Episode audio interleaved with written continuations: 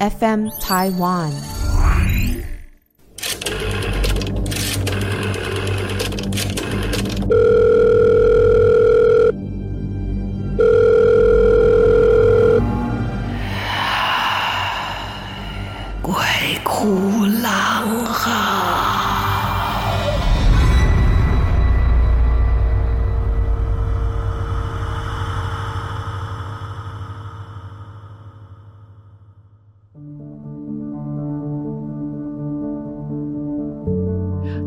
欢迎来到鬼哭狼嚎，我是狼祖云。好，继续来跟我们的听众朋友分享很多朋友的投稿，因为我们真的累积的很多。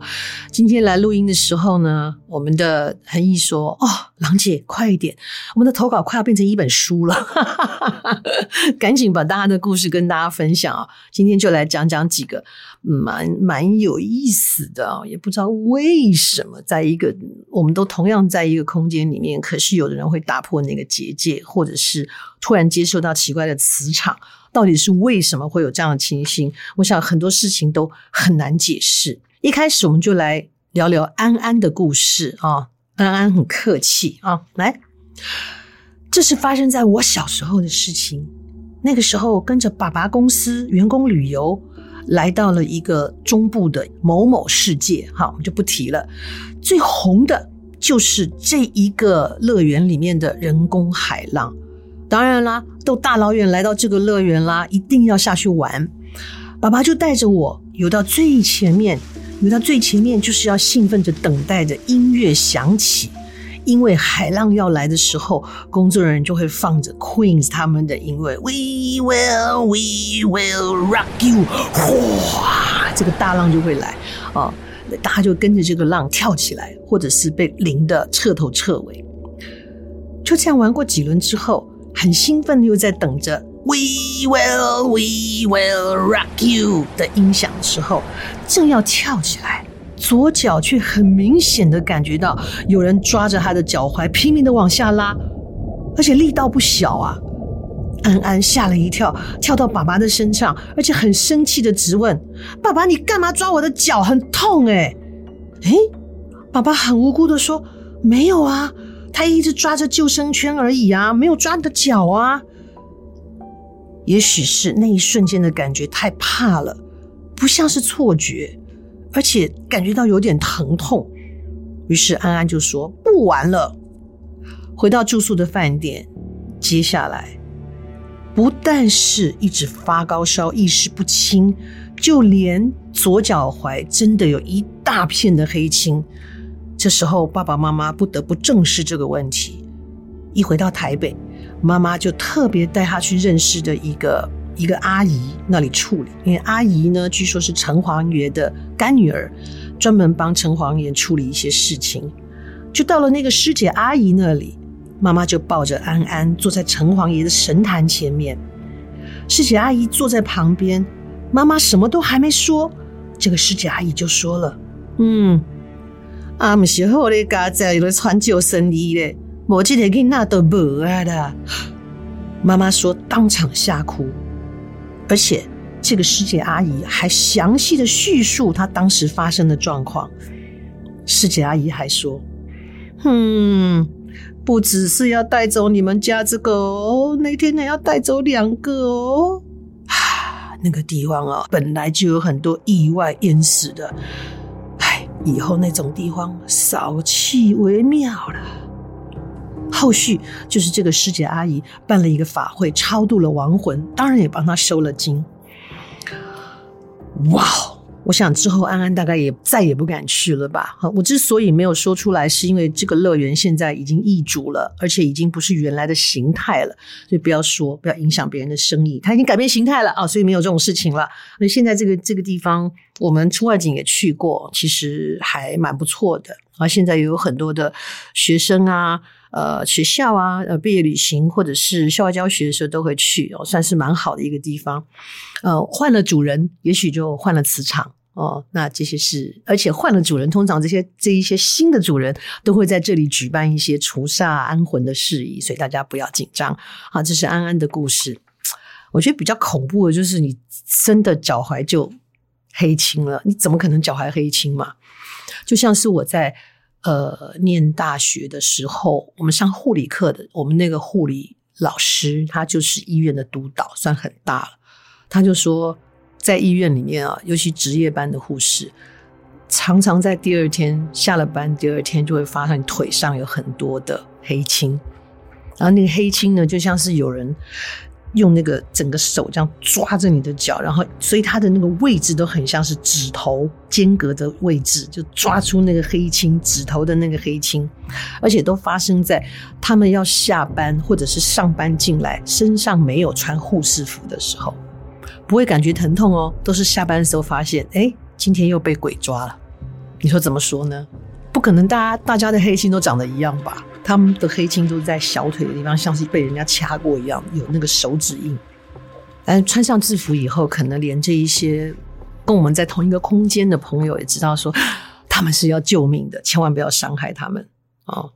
刚刚呢是安安的投稿，接下来我们来看看席晨的故事。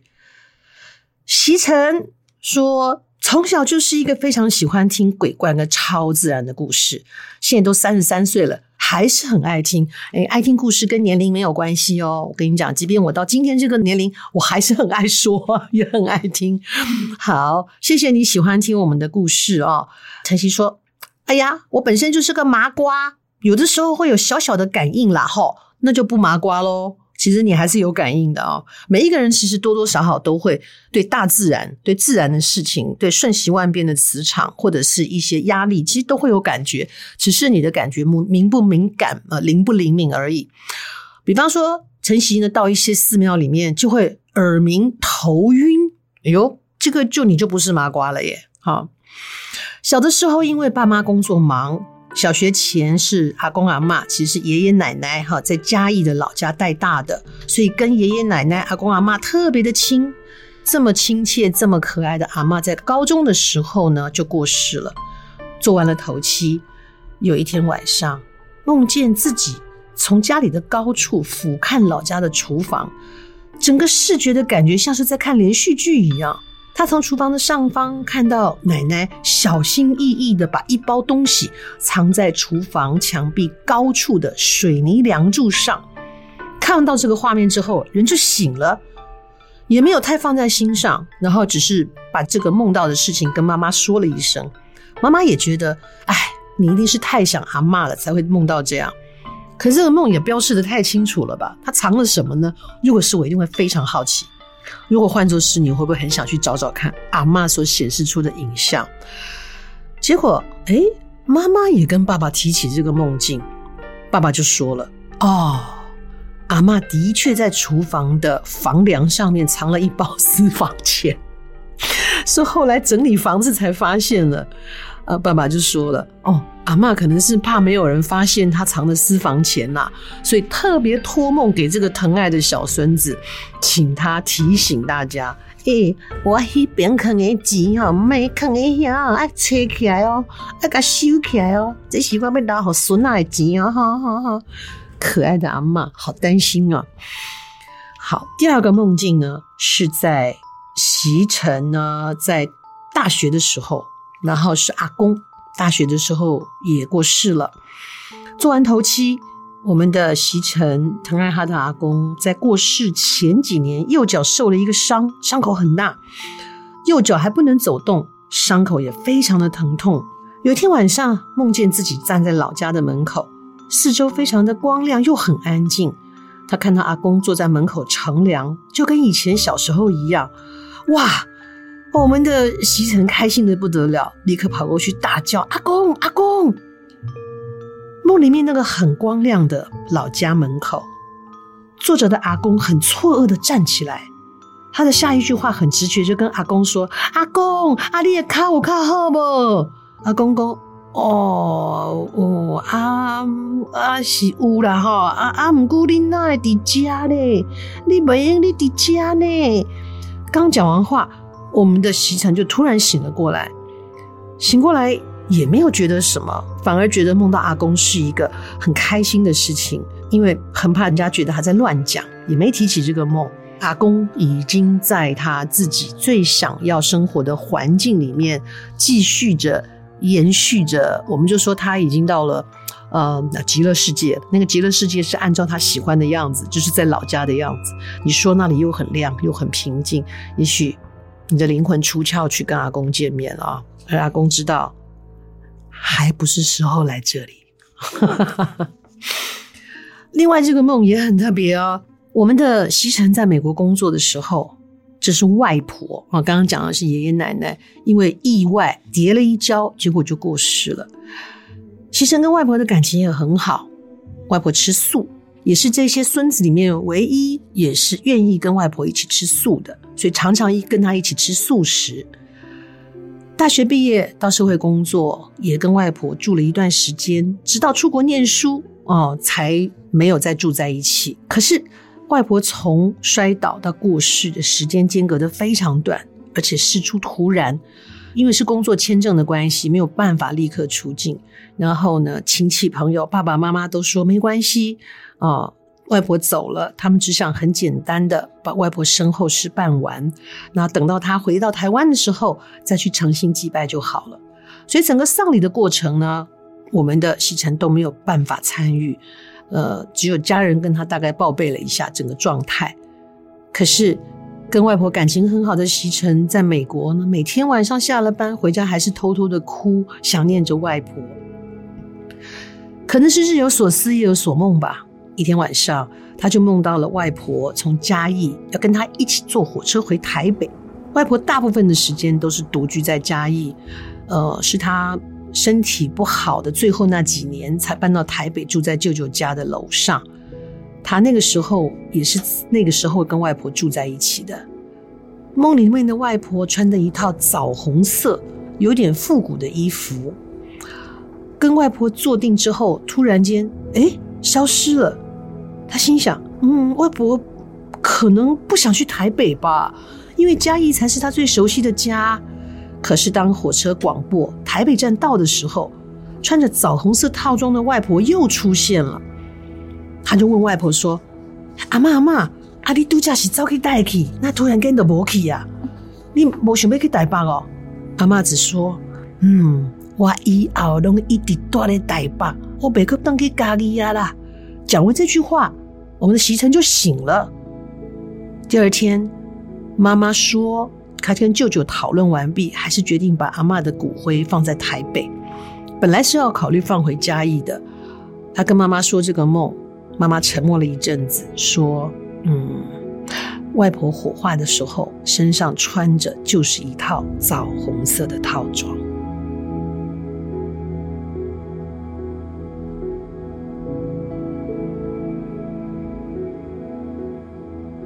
所以大家都在想。可能外婆在告诉他，回台湾的时候就在台北祭拜他，而不用回在嘉义。看来可是跟外婆感情不错哈，而且外婆很好啊，她没有出现一个奇怪的形象来吓他哦。他生前穿的衣服，嗯，我常常在想一个问题啊，我们在。亲长过世的时候，尤其是最亲近的子女，什么会帮父母亲大殓嘛？就是会帮他们穿衣服。现在整个的状态已经都简化了，所以通常就是像我是女儿，我就要帮我爸爸穿鞋，就简化了，不是全部都穿。也不知道我们帮他们挑的衣服，他们喜不喜欢哈？我呃送爸爸走的那套衣服是他很喜欢的。而且是我做了一半的衣服，怎么说做一半呢？曾经在某一个节目里面，就是说要送爸爸一个礼物啊，然后就想说，哎，那好，刚好他们找了一个会做那种唐装上衣的师傅，因为因为这种唐装的衣服它没有连接袖，它是连袖，所以中间没有袖子的接缝，所以它的做法会不太一样。那它最难做的就是领子那个地方，它还要还得要放一个垫片在里面，那个领子才能立起来，然后它要打盘扣干嘛干嘛，所以我只做了一半，因为其他的工作有一点点困难，一方面也没有时间，所以那个衣服算是我做了一半，就后来做好送给我爸爸，哎呀，很红哎、欸，很漂亮的红色，然后是里面是绣金线的，他非常喜欢，所以他走的时候就是让他穿那件衣服，我心想他应该没有什么。没什么意见吧？因为毕竟这个女儿是他最疼爱的嘛，衣服又是我做了一半的，好尴尬，是做了一半。好，那如果穿错了衣服，他会不会回来要呢？好了，不要思考，不要害怕啦。回来要也只是找机会跟你说说话嘛，除非你真的太对不起他们。哇哈哈哈！好，我们继续要说的是投稿的是蛋仔的故事。蛋仔在国中二年级那一年，因为呢双薪家庭，所以呃爸妈上班下了课就跟妹妹一起去补习班补习，等到爸妈下班的时候再一起回家。那所以跟爸妈相处的时间每天都不算太多。不过因为爸妈知道自己工作很重，然后跟孩子们之间的亲子关系也很重视，所以就会在利用在周末的时候，尽量带着蛋仔跟妹妹们一起出去外面走走。某一天呢，就是在礼拜五的晚上，爸妈去补习班接他跟妹妹下课的时候，就跟他们说：“哎呀，这次周末啊，我们要去南投的森林游乐区做一个两天一夜的露营，所以等一下回到家啊，大家赶快把澡洗一洗，上床睡觉，因为很早很早很早就要准备出发了。”哇，他一听到，哎呦，在外面露营哎，所以就乖乖的洗澡睡觉了。第二天天没亮，哦，就听到爸妈在打包了，所以他听到声音呢，蛋仔也乖乖的爬起来刷牙洗脸，帮忙整理东西，然后大家就一起出发到南头的森林公园去准备开心的一起游玩露营的时间。然后好不容易哦，可能早些一些时候吧，然后到的时候也都很晚了，大家在那边玩了一玩，就开始要准备晚餐了。哦，他很开心的想要当妈妈的小助手。大家都吃饱以后，已经晚上了嘛，哈，爸爸就提议说去外面散步消消食，因为家里小孩挺多的哦。这个蛋仔呢，跟双胞胎的妹妹啊，还有爸爸一起走，另外还有两个妹妹就留下来陪妈妈。也就是说，蛋仔跟双胞胎的妹妹跟爸爸是一组，另外两个妹妹跟着妈妈是一组，跟着爸爸的是散步消食队。爸爸走在最前面，蛋仔跟双胞胎妹妹在后面跟着。就走着走着，就走到了一条感觉氛围很奇怪的小路上。嗯，当时也没多想啦，就是跟在爸爸的身后啊。突然间，蛋仔的右脚踩进了一个小窟窿，就因为这样子踩进去，脚崴了一下。突然间，整个人像是被人家叫醒一样的清醒，环顾了四周一看，哇！他以为的那条小路，其实是山壁跟悬崖中间只剩下一个极小极小的位置的一个小坡道。他发现了这样的情形，心里想说：完了完了，死定了！往前走也不是，往后走也不是。他的右脚踩进窟窿，左脚在坡道上，眼前乌漆嘛黑，什么都看不到，只能借着月光看到一点点、一点点的感觉。这时候就传来妹妹的声音说。哎呀，你往左边跨一步，跨一步就出来了。可是当时清醒的他，很清楚的看到左边就是悬崖。那为什么妹妹要我往左边跨呢？那我这一跨不就摔下去了吗？可是妹妹依然在旁边说：“你往左边跨，你跨一脚就能出来了。”一直不停的重复。然后突然间，他很生气的对妹妹说：“你北七啊！”左边是悬崖，哎，右边是山壁呀，当然往右边去呀。然后说着说着，他就摸着右边山壁啊，也那时候也不管会摸到蛇还是摸到什么的，然后刚好抓着山壁上的杂草，把他的脚呢抽离了窟窿，然后很幸运的就靠着山坡的这一面，慢慢的转身回头的时候愣住了，嗯，他的双胞胎妹妹根本就不在旁边，在距离他有一段距离的地方。根本不可能在他的身后耳语，可是明明就听到妹妹就在身边耳语说：“往左边跨，再跨一步，你就可以出来啦。”所以他就对妹妹说：“你们一直站在这里吗？”妹妹说：“对呀，跟着爸爸跟一跟，没有看到人，就觉得好黑好恐怖，就不敢往前走啦。”他还很纳闷的说：“你没有一直往前走，没有跟着我吗？”妹说：“没有啊，可是你一直往前走，我们在后面叫你，你完全不理我们呢。”哇！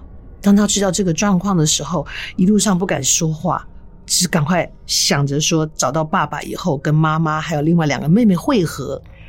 还好这一路上没有发生什么事。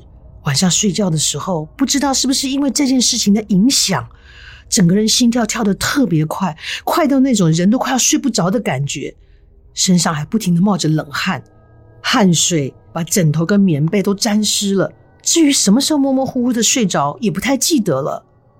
一直到第二天早上，妈妈把大家叫起床来吃早餐，爸爸突然说。嗯，昨天发现了一条小路，可以到森林的另外一边呢。等等，带大家一起去走一走。吃完早餐，全家人就跟着爸爸去那一条他说的小路上。走着走着，哎，我们的蛋仔看，这这这这不就是我昨天晚上走的山壁跟悬崖的那个小坡道吗？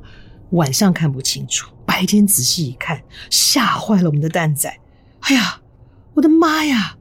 晚上看不清楚。白天一看，少说哦，个悬崖的坡地是十几层楼高的深度。如果他真的听着那个耳边喊他的假妹妹，照着做，往左边移一小步，应该已经摔得粉身碎骨了。当然，全家人还是非常安全的回到家里面。只是蛋仔到今天还是很纳闷，那天晚上在耳边传来的声音，到底是谁跟妹妹的声音一模一样？可是实际上又不是我妹妹啊！啊，到今天想来还是毛骨悚然。这是蛋仔在国中二年级的时候的亲身经验。蛋仔不用害怕，你要知道有一句话说哈：“大难不死，必有后福。”所以现在的你一定是平安又幸福，才能这么安心的给我们写故事。你说是吗？祝福你以后也是一样的安心平安啊！之后也跟大家分享，嗯。我们那种死里逃生的这个经验，也可以跟你讲一下。你知道那种后怕，就是他就在前一秒，就是差一秒钟，你就会拜拜的那种经验。我们下次再聊。今天的故事在这边告一个段落，谢谢投稿的朋友，也欢迎大家继续支持我们的节目。FM Taiwan 有一个投稿专区，请大家呢踊跃的来投稿、嗯！然后另外也请大家给我们评分，让我们维持一个很好的一个收听量。我们会继续努力哦。也请把故事、把我们的节目介绍给喜欢听故事的朋友。有什么样的话题想聊，也可以留言告诉我们。好，我是郎祖筠，我们鬼哭狼嚎，下次再见。